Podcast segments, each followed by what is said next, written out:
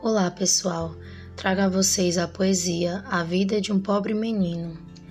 Havia um pobre menino numa casa de desamores, triste e sem vida, onde seus abraços eram nos cobertores.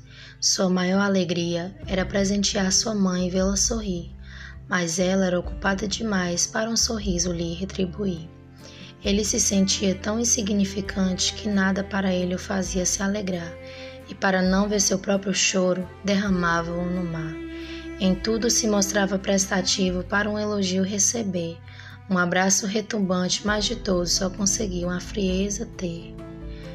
Poesia do autor Antônio Ferreira. A todos meu muito obrigada.